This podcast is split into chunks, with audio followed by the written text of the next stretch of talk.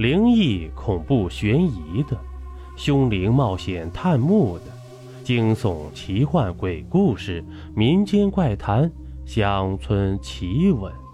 欢迎您收听由金刚间为你演播的《民间故事实录》。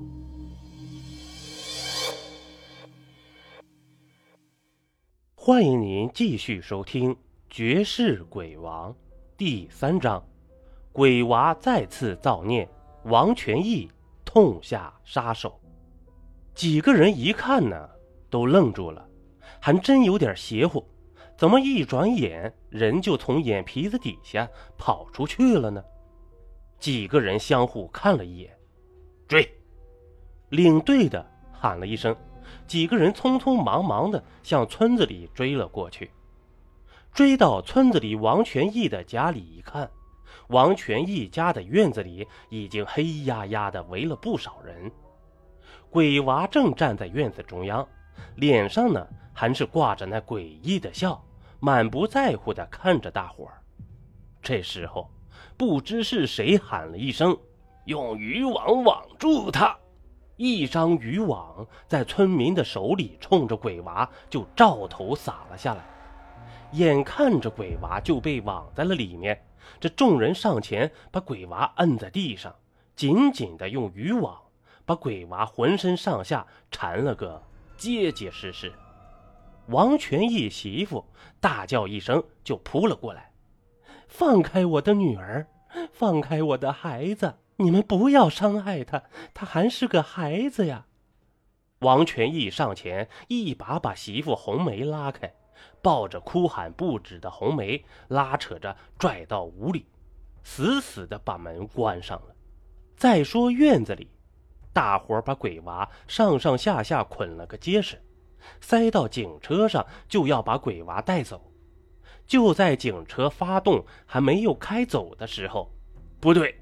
鬼娃人呢？警车的后座上只剩下一堆空空的渔网，鬼娃不见了。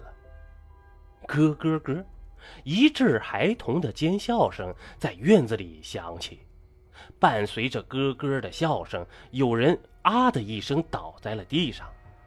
鬼娃正趴在那个人的身上，嘴里啧啧的响起了吮吸的声音。快，快拉开他！鬼娃又开始喝人血了。警察跳下车来，掏出手枪对着地上的鬼娃。无奈，鬼娃和那个人在地上不停的滚动着。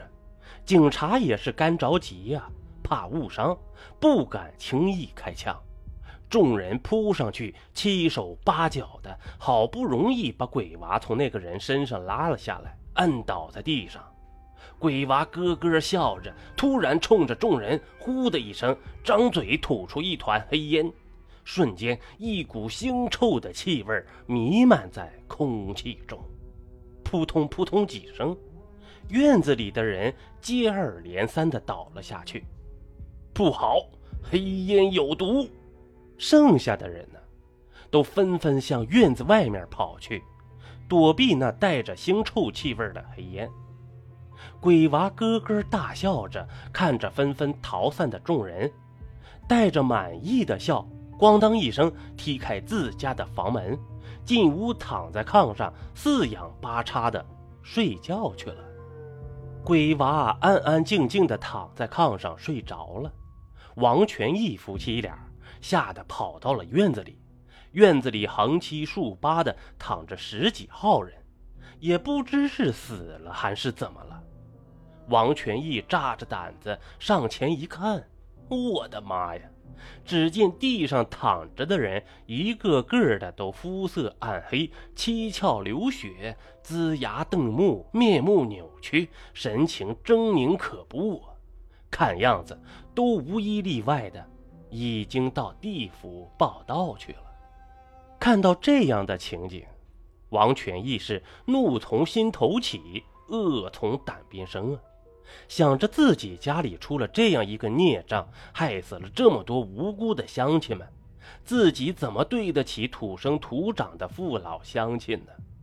瞬间眼泪就流了下来，哽咽着，随手抄起门边的一个木棒，转身来到屋里，冲着炕上正在熟睡的鬼娃就要砸下去。当家的，你要干啥？红梅一把拦住王全义的胳膊，就跪了下去。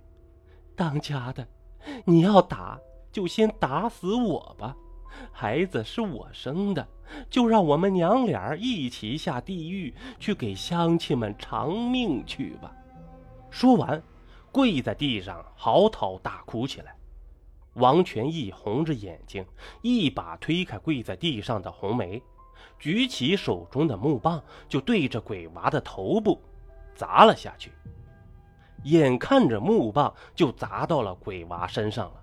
忽然，王全义就觉得眼前人影一闪，木棒重重的砸在了炕上，啪的一声，从王全义的手中飞了出去，哐啷啷落在了炕上。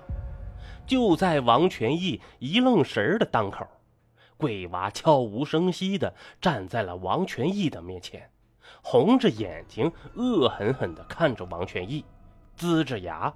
做事就要向王全义扑过来，被王全义推倒在地上的红梅大叫一声“不”，上前紧紧的把鬼娃抱在了怀里。这还是从鬼娃出生以来母女俩第一次拥抱在一起。